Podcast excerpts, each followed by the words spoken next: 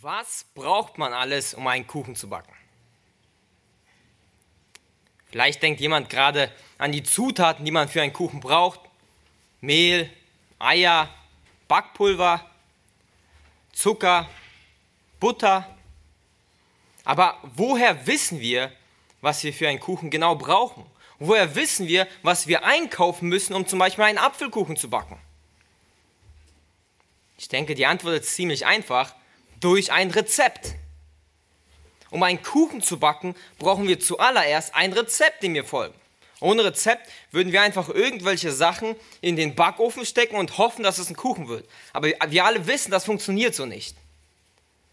Deshalb folgen wir einem Rezept. Jemand, der backt, der hat das Rezept für seinen Kuchen vielleicht schon im Kopf.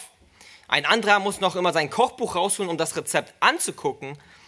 Aber egal, ob wir das Rezept auswendig kennen oder nicht, eins ist klar, ohne ein richtiges Rezept gibt es keinen Kuchen.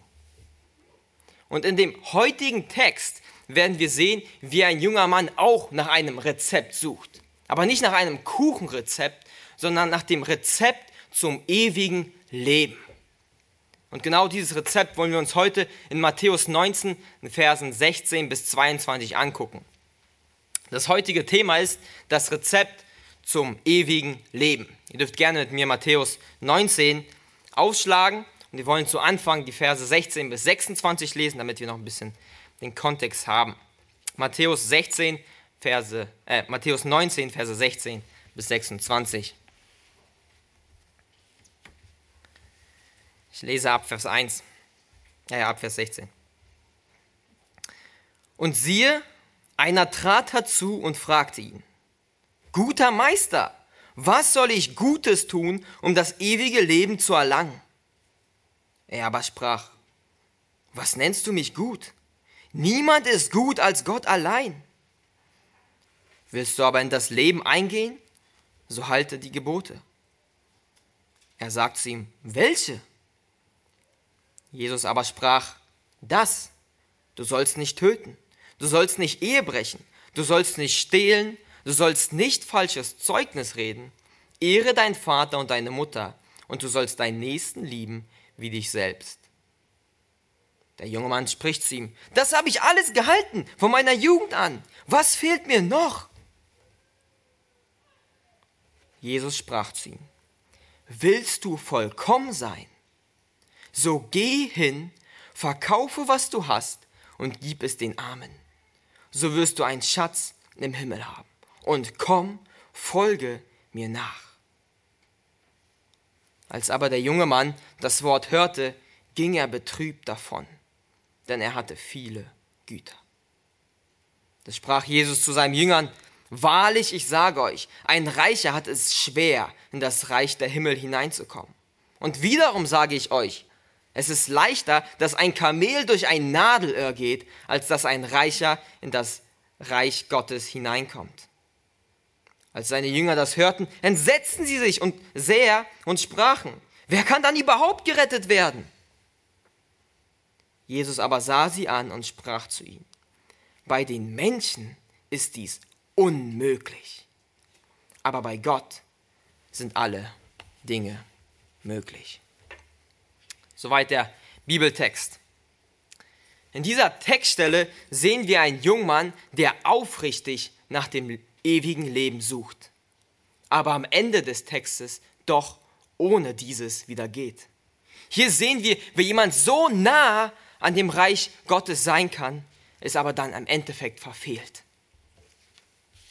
Er suchte aufrichtig, er stellte die richtige Frage, er fragte sogar die richtige Person und bekam die richtige Antwort. Er hatte das Rezept des ewigen Lebens praktisch in seiner Hand. Er wusste, was zu tun ist. Und trotzdem ging er weg ohne das ewige Leben. Und bevor wir gleich in den Text springen und uns die Verse genauer angucken, will ich nochmal kurz den Kontext erklären. Ihr müsst nämlich wissen, Jesus befindet sich gerade auf seiner letzten Reise nach Jerusalem, wo er anschließend gekreuzigt werden wird. In Matthäus 19.1 bekommen wir mit, wo Jesus sich gerade genau befindet auf seiner letzten Reise. Dort heißt es, Und es geschah, als Jesus diese Worte beendet hatte, verließ er Galiläa und kam in das Gebiet von Judäa jenseits des Jordan.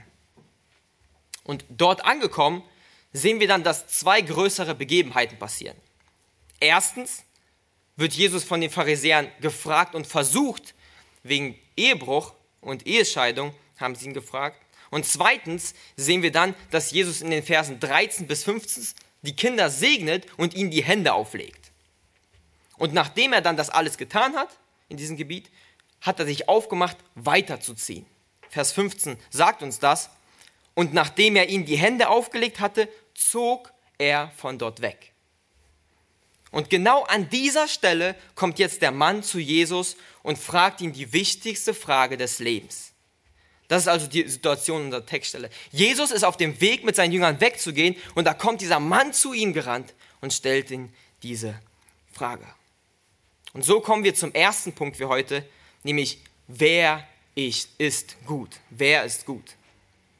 Ich habe die Predigt übrigens in drei Punkte unterteilt, indem wir uns die drei Fragen und Antworten immer so ein bisschen als Gliederung nehmen und uns entlanghangeln und sehen, was will Jesus ihnen antworten auf diese Frage. Also erstens, wer ist gut? Lass uns dafür nochmal Verse 16 und 17 lesen. Und siehe, einer trat herzu und fragte ihn, guter Meister, was soll ich Gutes tun, um das ewige Leben zu erlangen? Er aber sprach zu ihm, was nennst du mich gut? Niemand ist gut als Gott allein. Willst du aber in das Leben eingehen? So halte die Gebote. Nun, wir wissen nicht genau, wer dieser eine Mann war. Aber wenn wir alle Informationen aus den Evangelien zusammennehmen, wissen wir einige Sachen über ihn. Erstens wissen wir, dass der Mann jung war. Das sehen wir in Matthäus 19, Vers 20. Das steht nämlich der junge Mann. Zweitens, in Vers 22 sehen wir, dass er reich war, also viel Geld hatte. Und dann wissen wir noch aus der Parallelstelle in Lukas 18, 18, dass er außerdem ein Oberster war. Das heißt, jemand, der eine führende Stellung unter dem Volk hatte. Wir haben es also mit einem jungen, reichen Obersten hier im Text zu tun. Und dieser Mann, der war wahrscheinlich sehr bekannt im Volk. Durch seinen großen Reichtum und seine führende Stellung wussten, kannten ihn alle. Und dieser Mann kommt jetzt zu Jesus gelaufen und stellt ihm diese Frage. Das Markus-Evangelium berichtet sogar, er rennt zu ihm, er geht auf die Knie und stellt Jesus die Frage. Stellt euch das mal vor. Ein angesehener, reicher Mann, vielleicht ein Firmenchef, wenn ihr euch im Kopf vorstellt, von vielen gekannt, rennt zu Jesus, geht auf die Knie. Und wir dürfen nicht vergessen, Jesus war nicht alleine. Jesus war nicht alleine und er kommt zu ihnen. Es waren großen Menschenmengen die ganze Zeit um ihn. Sein Verhalten zeigt also, er war ziemlich aufrichtig. Er hat wirklich gesucht. Und nicht nur das, er hat auch sehr viel von Jesus gehalten. Er sagt zu ihm, guter Meister, fragt er ihn. In der Elberfelder Übersetzung heißt es, guter Lehrer. Er hatte wirklich großen Respekt vor ihm. Aber wer war Jesus für ihn wirklich? An was hat der Mann gedacht, als er gesagt hat, guter Meister? Hat dieser junge Mann verstanden, dass Jesus der einzige Retter ist, der Messias, der gekommen ist? Nun, die Stelle macht ziemlich deutlich, dass es leider nicht so ist, dass er Jesus nicht als seinen Retter sah. Im Verlauf des Gespräches mit Jesus sehen wir nämlich, dass der Jüng, was der Jüngling von sich selbst denkt. In Vers 20 antwortet Jesus nämlich, ähm, Jesus auf den Befehl, er soll die Gebote halten, mit folgenden Worten. Er sagt, das habe ich alles gehalten von meiner Jugend an. Das hat er von sich selbst gedacht. Er dachte, er hat das Gesetz Gottes vollkommen gehalten, dass er gut ist. Für Jesus als ein Retter war dort kein Platz in seinem Denken. Aber warum spricht er Jesus dann als guten Lehrer an? Nun, weil er wirklich viel von Jesus gehalten hat. Aber nicht als sein Retter, sondern wörtwörtlich als einen guten Lehrer. Für ihn war Jesus nichts mehr als einer von vielen Lehrern in Israel und dazu sogar ein guter. Jesu, Jesu Worte haben sich wahrscheinlich sehr rumgesprochen, wie außerordentlich gut er lehrte, dass er mit Vollmacht lehrte. wie viel Weisheit hinter den Worten Jesus steckt. Und dann dachte er sich, dieser Lehrer, der muss doch eine Antwort auf meine Frage haben. Er muss doch die Antwort haben. Und so geht er zu ihm mit großer Hoffnung und Respekt und fragt ihn diese eine Frage. Was soll ich Gutes tun, um das ewige Leben zu erlangen? Seine Frage war aufrichtig. Er wollte wirklich wissen, was die Antwort ist. Aber leider war seine Frage geprägt von einem falschen Verständnis und falschen Denken, was er hatte. Er denkt nämlich, er könnte etwas tun, um hinzuzufügen, um das ewige Leben selbst zu erreichen. Er sagt, was muss ich Gutes tun? Er legt viel Wert darauf, was er tun kann, was er selbst tun kann. Und aus Vers 20 wissen wir, das war auch sein Denken, dass er Gutes tun kann. Das war seine Vorstellung von Rezept zum ewigen Leben. Aber diese ist vollkommen falsch. Er hat nach einem Weg gesucht, durch Taten in das Reich Gottes einzugehen. Er wollte es wirklich, das Leben, aber sein Weg war vollkommen falsch. Sein Rezept war vollkommen falsch. Er dachte, er hat schon fast alle Zutaten und ihm fehlt noch eins, zwei Sachen. Und dann hat er es geschafft. Dann ist er angekommen. Aber nein. Und Jesus hat das sofort erkannt. Er hat sein Denken durchschaut und antwortet ihn deshalb genauso in Vers 17.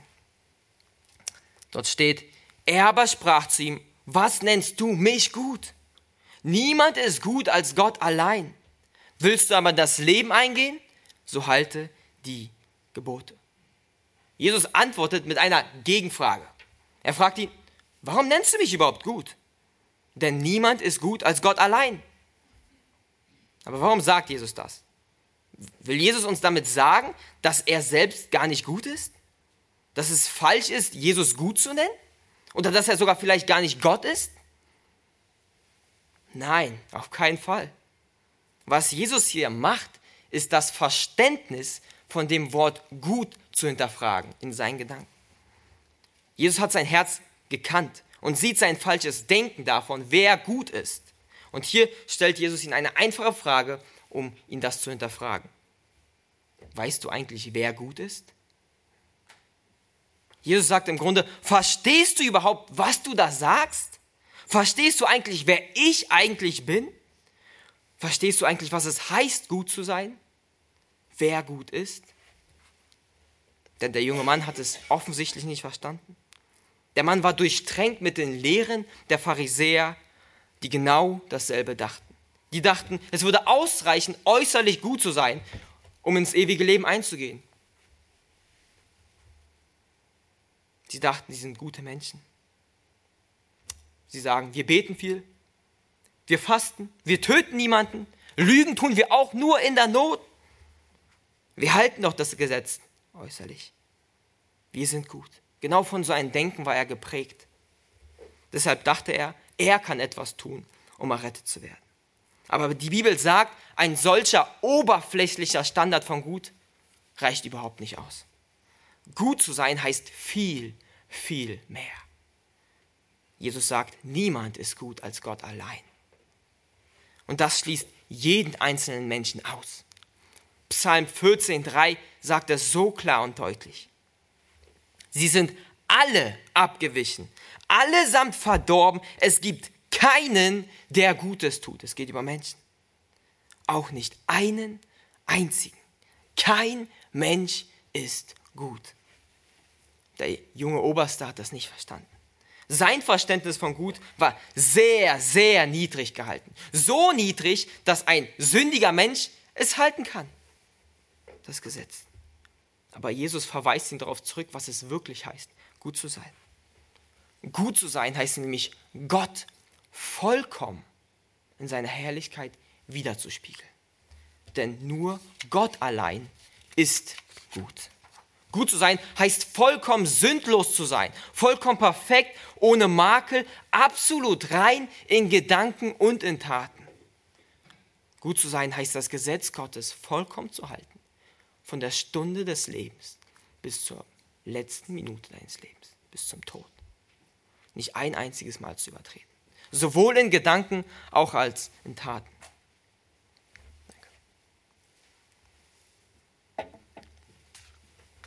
Und wenn man diesen Standard von gut versteht, dann versteht man eine Sache, nämlich genau das, was Jesus sagt. Niemand ist gut als Gott allein. Das wollte Jesus bei ihnen erreichen. Jesus wollte den unerreichbaren Standard von Gottes Maßstab aufzeigen, wer wirklich gut ist. Jesus sagt hier nicht, dass er selbst nicht gut ist. Tatsächlich zeigt er genau das Gegenteil auf. Er ist der Einzige, der gut ist. Er ist Gott. Er ist der Retter. Wir sehen in Vers 21, dass er genau das meint. Dort ruft er den Mann nämlich auf, ihm nachzufolgen, weil er der Retter ist. Und Jesus will nicht nur diese Frage, wer ist gut, dem jungen Mann stellen. Jesus will auch uns her herausfordern und uns fragen, was ist dein Verständnis von gut? Das ist auch die Anwendung für uns. Überdenke dein Verständnis von gut. Denkst du vielleicht, ich bin gut?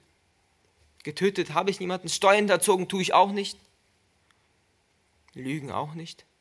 Und wenn man die Leute drumherum guckt, die sind doch viel, viel schlechter als ich. Sie tun Böses, ich nicht.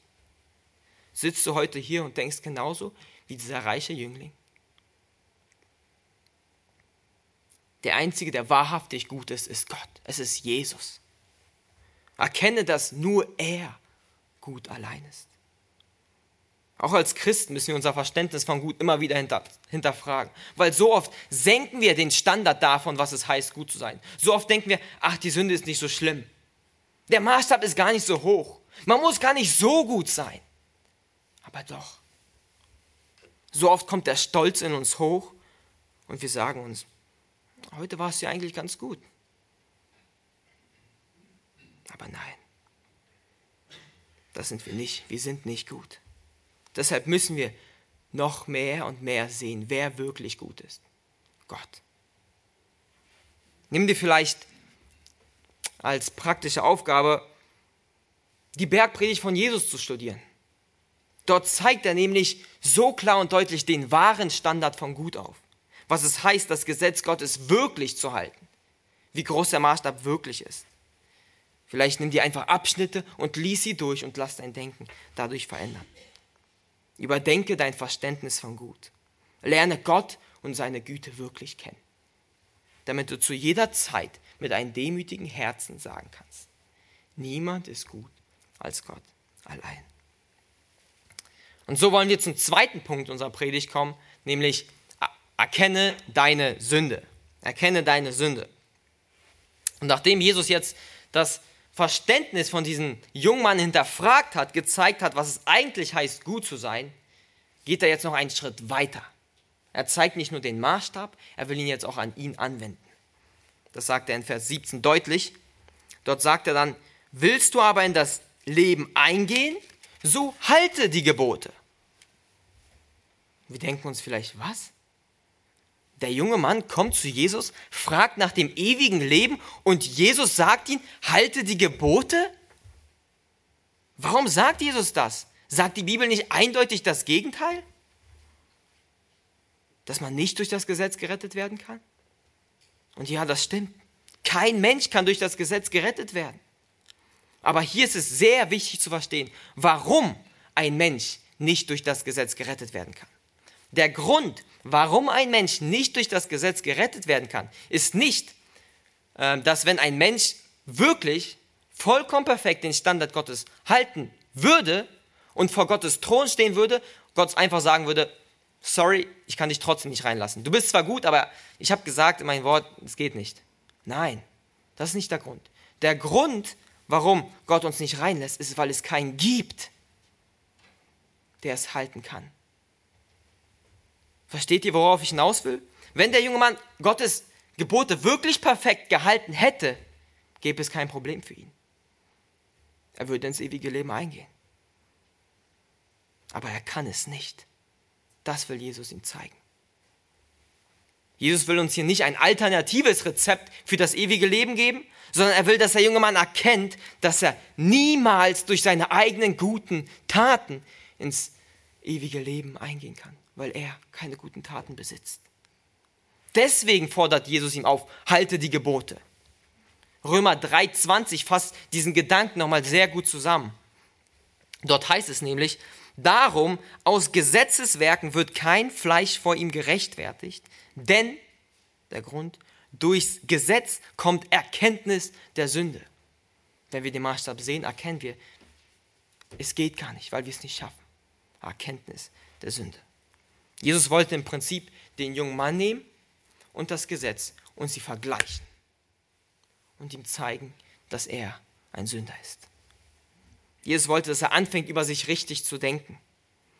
Jesus wollte, dass er versteht, dass er sündig ist.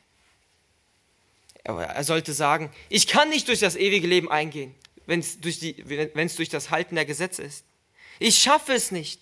Das wäre die richtige Antwort auf Jesu Aufforderung. Aber dieser junge Mann, er reagiert anders. Vers 18 sagt uns, er sagt zu ihm, also der junge Mann, welche? Anstatt anzuerkennen, dass er sündig ist, fragt er Jesus, welche Gebote meinst du? Und wichtig ist zu bemerken, der junge Mann hat nicht danach gefragt, weil er die Gebote nicht kannte. Er war schließlich ein Oberstar.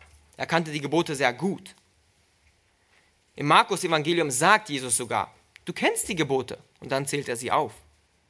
Aber warum fragt der junge Mann dann, welche Gebote Jesus meinte? Nun, er dachte ganz einfach, ich habe vielleicht etwas übersehen. Vielleicht gibt es etwas im Gesetz, was ich noch nicht erkannt habe. Irgendwas dahinter, verstecktes. Etwas Besonderes, was mir noch keiner erzählt hat im Gesetz. Was meinst du genau? Deshalb fragte Jesus, welche? Und Jesus antwortet ihn auf seine Frage und zitiert einfach das Alte Testament. Vers 18 geht es dann weiter. Jesus aber sprach, das, du sollst nicht töten, du sollst nicht Ehe brechen, du sollst nicht stehlen, du sollst nicht falsches Zeugnis reden, ehre dein Vater und deine Mutter und du sollst deinen Nächsten lieben wie dich selbst. Jesus zählt das neunte, achte, siebte und sechste und fünfte Gebot auf. Und danach fügt er am Ende nochmal äh, den Befehl zur Nächstenliebe aus 3. Mose 19, 8 hinzu. Und klar ist, Jesus erzählt ihm nichts Neues. Er zitiert nur. Er sagt, was im Gesetz stand. Jesus sagt ihm, es gibt keinen besonderen Trick. Es gibt nichts, was du übersehen hast. Du musst das nur tun. Und Jesus verfolgt hier immer noch dasselbe Ziel, indem er ihn sagt und diese Gebote aufzählt. Er will, dass dieser Mann erkennt, ich schaffe es nicht. Jesus will ihm seine Sünde vor Augen malen. Er will ihn prüfen, ob er verstanden hat, dass er sündig ist, was es heißt, gut zu sein. Ob er verstanden hat, was Gottes Gebote wirklich bedeuten im Kern. Denn die Gebote Gottes, müsst ihr wissen, wurden von den Pharisäern und in der Zeit sehr, sehr falsch ausgelegt. Sie dachten, wenn wir noch nie mit einer anderen Frau geschlafen haben, dann habe ich keinen Ehebruch begangen. Das ist das Gebot. Häkchen dahinter, ich habe es erfüllt. Ich bin gut. Aber Jesus sagt, dass das Gebot des Ehebrechens viel, viel mehr bedeutet. Matthäus 5, Vers 27 bis 28 sagt Jesus, ihr habt gehört, dass zu den Alten gesagt ist, du sollst nicht Ehe brechen. Ich aber sage euch, wer eine Frau ansieht, um sie zu begehren, der hat in seinem Herzen schon Ehebruch mit ihr begangen. Jesus zeigt, was das Gebot wirklich bedeutet. Es bedeutet, dass man auch im Inneren, im Herzen nicht sündigt. Dort fängt das Gebot schon an. Das wollte Jesus zeigen. Alles sollte einer großen Sache dienen. Dieser junge Mann sollte verstehen, dass er ein Sünder ist, dass er Gottes Gebote übertretet und so nicht ins ewige Leben eingehen kann, dass er ein vollkommen falsches Rezept im Kopf hat. Aber wie reagiert der Jüngling drauf? Was antwortet er? Hat er verstanden, dass er die Gebote nicht halten kann? Und wir wissen schon die Antwort. Leider nicht. Er hat es nicht verstanden. Vers 20 sagt uns das nochmal. Dort steht, der junge Mann spricht zu ihm, das habe ich alles getan von meiner Jugend an. Was fehlt mir noch? Er sagt, die Gebote, die habe ich gehalten, seit ich klein bin. Ich habe das Gesetz erfüllt. Er hat überhaupt nicht verstanden, was Jesus ihm sagen wollte. Er hat nicht verstanden, dass er ein Sünder ist, der Vergebung braucht. Er dachte immer noch genauso wie davor. Die Frage ist, erkennst du deine Sünde heute? Verstehst du, dass du vollkommen sündig bist? Dass du nicht in das Leben eingehen kannst durch deine Taten? Genau das will der Text jeden von uns fragen. Der Text ruft förmlich zu uns, erkenne deine Sünde. Erkenne deine Sünde. Und genau das ist die Anwendung dieser Verse. Siehst du deine vollkommene Verdorbenheit? Verstehst du, dass es unmöglich ist für einen Menschen, Gottes Gebote zu halten? Dass wir vollkommen böse sind? Dass du es nicht mal schaffst, 15 Minuten ohne zu sündigen? Dass du in deinem Herzen ständig Gottes Gebote übertrittst? Und wenn nicht, dann versperrt dir diese riesige Mauer den Weg zum ewigen Leben. Denn das Rezept zum ewigen Leben beginnt damit, dass wir erkennen, dass wir Sünder vor Gott sind. Dass wir absolut nicht gut sind. Verdorben und auf dem Weg in die Hölle. Hilflos und ohne Kraft. Und so fragt der Bibeltext jeden von uns, erkennst du deine Sünde heute? Und hier kommen wir dann auch schon zum dritten Punkt, zum letzten Punkt für heute, nämlich Folge Christus nach. Folge Christus nach. Lasst uns dafür nochmal Verse 21 und 22 lesen. Dort antwortet nämlich Jesus jetzt auf die Frage von, von dem äh, Jüngling, der fragt, was fehlt mir noch? Vers 21. Jesus sprach zu ihm, willst du vollkommen sein? So geh hin, verkaufe, was du hast und gib es den Armen. So wirst du einen Schatz im Himmel haben und komm, folge mir nach. Als aber der junge Mann das Wort hörte, ging er betrübt davon, denn er hatte viele Güter. Markus 10, 21 fügt dem Vers noch hinzu, dass Jesus ihn anblickte und ihn lieb gewann. Jesus hatte diesen Menschen, diesen verlorenen Menschen wirklich lieb. Er sah die große Not, die er hatte, wofür er selbst blind war. Er sah dieses kleine Schaf, was verwirrt rumrennt und nicht weiß wohin. Auf dem Weg in die Hölle. Und so sagt Jesus ihm jetzt ganz direkt, was ihm fehlt.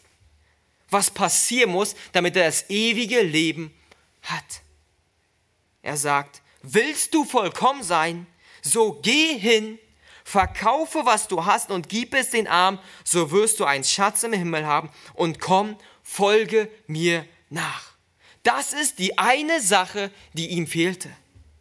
Es war nicht so, dass er fast alle Zutaten hatte für das ewige Leben und Jesus ihm jetzt noch eine Sache sagt, ein bisschen Pfeffer, ein bisschen Salz noch dazu und dann hast du es geschafft. Nein, das Rezept zum ewigen Leben hat nur eine einzige Zutat. Nicht fünf, nicht 50, nicht 500 oder 5000 Zutaten. Nur eine einzige. Im Markus Evangelium sagt Jesus sogar, eine Sache fehlt dir. Und die lautet, tu Buße und glaube an Jesus Christus. Es ist genau dieselbe Botschaft, die Jesus von Tag 1 seines Dienstes bis zum letzten Tag predigte. Jeden Tag. Matthäus 4, 17. Von da an begann Jesus zu predigen und zu sagen, tut Buße, denn das Reich der Himmel ist nahe gekommen. Markus 1, 15. Und Jesus sprach, die Zeit ist erfüllt und das Reich Gottes ist nahe gekommen tut Buße und glaubt an das Evangelium. Es ist genau dieselbe Aufforderung hier, nur mit anderen Worten. Und lasst uns das jetzt sehen im Text. Er sagt, willst du vollkommen sein, so geh hin, verkaufe, was du hast und gib es den Armen, so wirst du einen Schatz im Himmel haben und komm, folge mir nach. Wenn du vollkommen sein willst, wenn du Gott wirklich hingegeben sein willst, vollkommen, das ewige Leben erlangen willst, geh verkaufe alles, was du hast und gib es den Armen. Dann wirst du einen Schatz im Leben haben. Und nachdem du das alles verkauft hast, komm zurück zu mir und folge mir nach. Folge meinen Fußstapfen.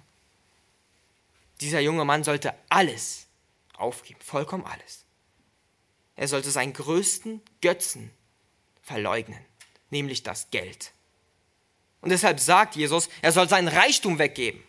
Er soll seinen Götzen vom Thron in seinem Herzen stoßen und Jesus Christus draufsetzen. An ihn glauben.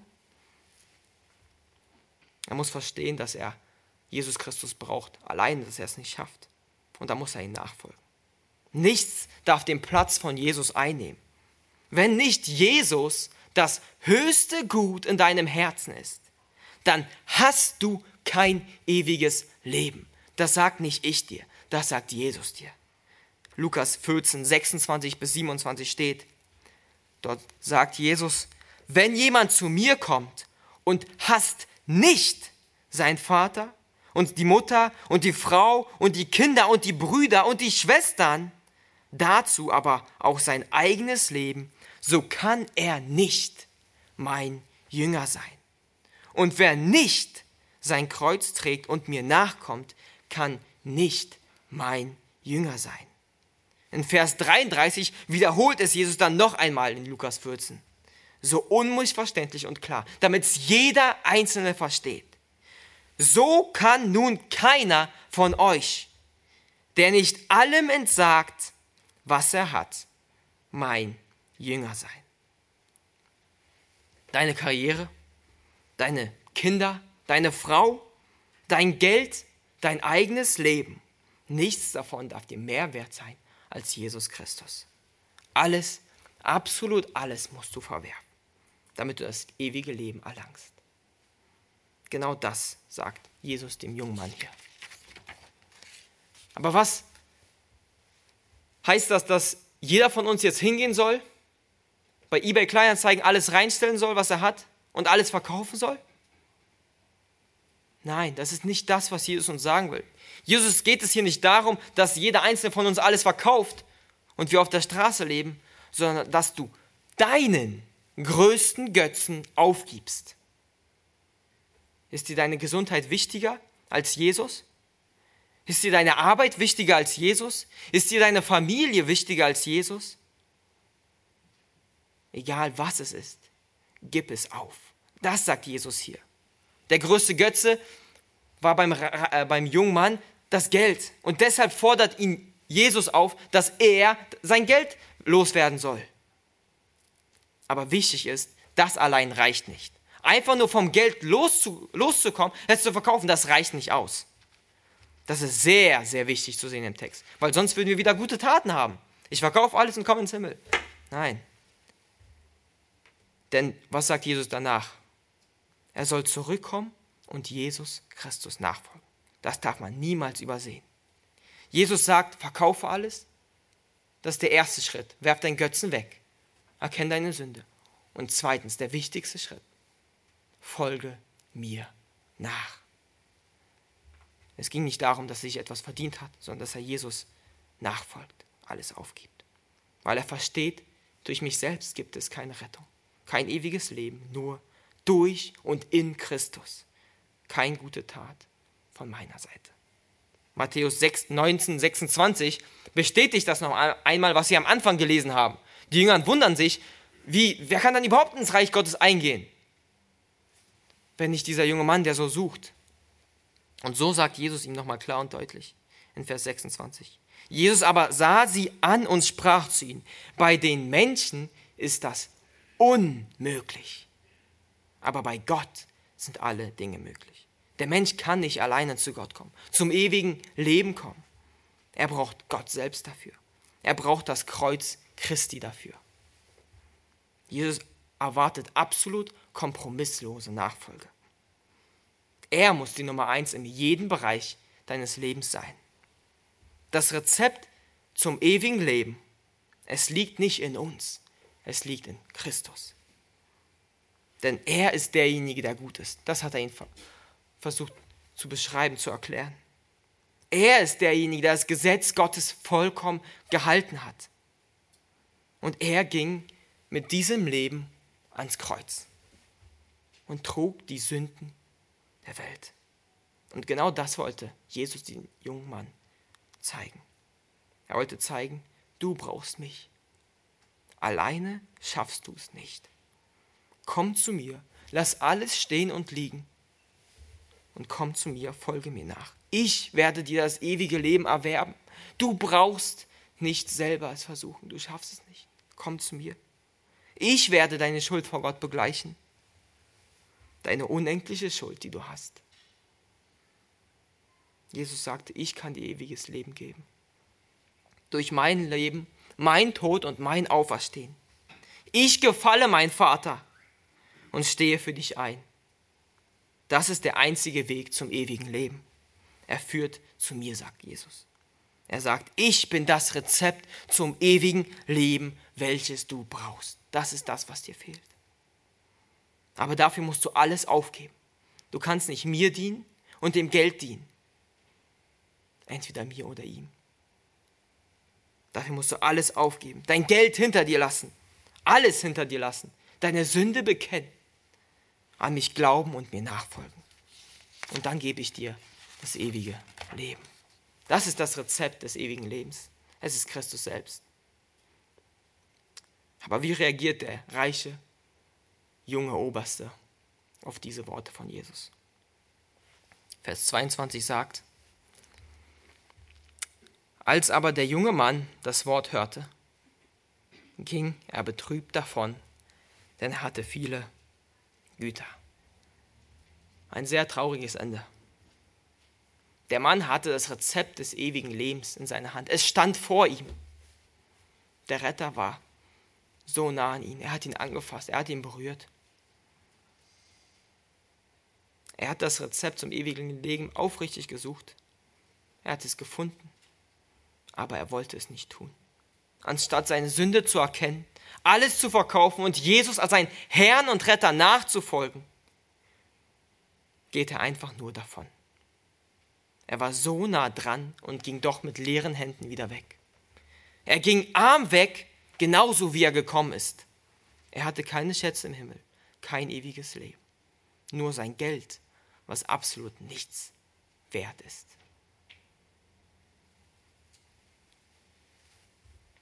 Dieser junge Mann ging weg die Frage ist, was ist mit dir?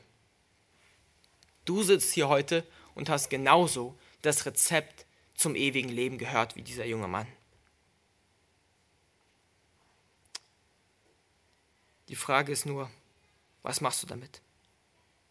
Vergisst du es wieder? Wirfst du es weg und läufst von Jesus davon? Oder bekennst du endlich deine Sünden fällst auf die Knie und sagt, Herr Jesus, ich brauche deine Hilfe, ich brauche dein Kreuz, weil ohne das geht's nicht. Ich hoffe mit ganzem Herzen, dass jeder hier mit demütigen Herzen sagen kann, eines Tages, ja, ich wurde von Jesus gerettet. Er ist mein Herr. Er gab mir das ewige Leben, nicht ich selbst. Ich folge ihm nach, mein ganzes Leben und alles andere, das liegt hinter mir. Was haben wir heute gesehen? Erstens haben wir gesehen, wer wirklich gut ist.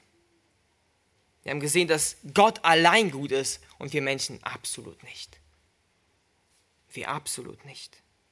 Wir sind absolut böse. Sünder, die das ewige Leben selbst nicht verdienen können.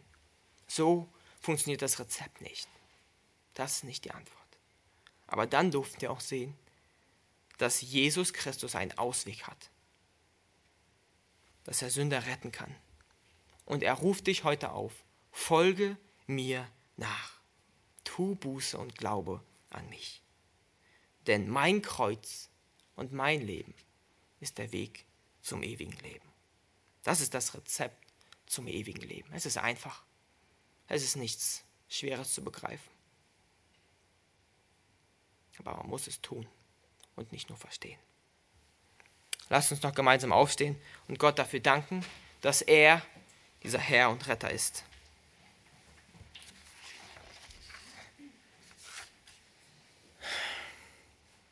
Großer Gott, ich bin dankbar, dass ähm, wir so klar und deutlich sehen durften in deinem Wort, wie jemand aufrichtig nach dir suchen kann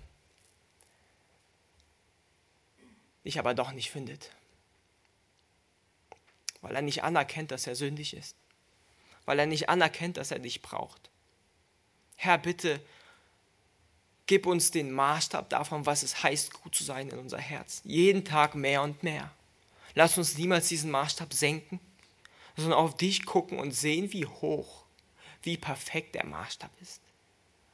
Und dann demütig auf den Boden gucken und sagen, Herr, ich bin ein Sünder, bitte vergib mir.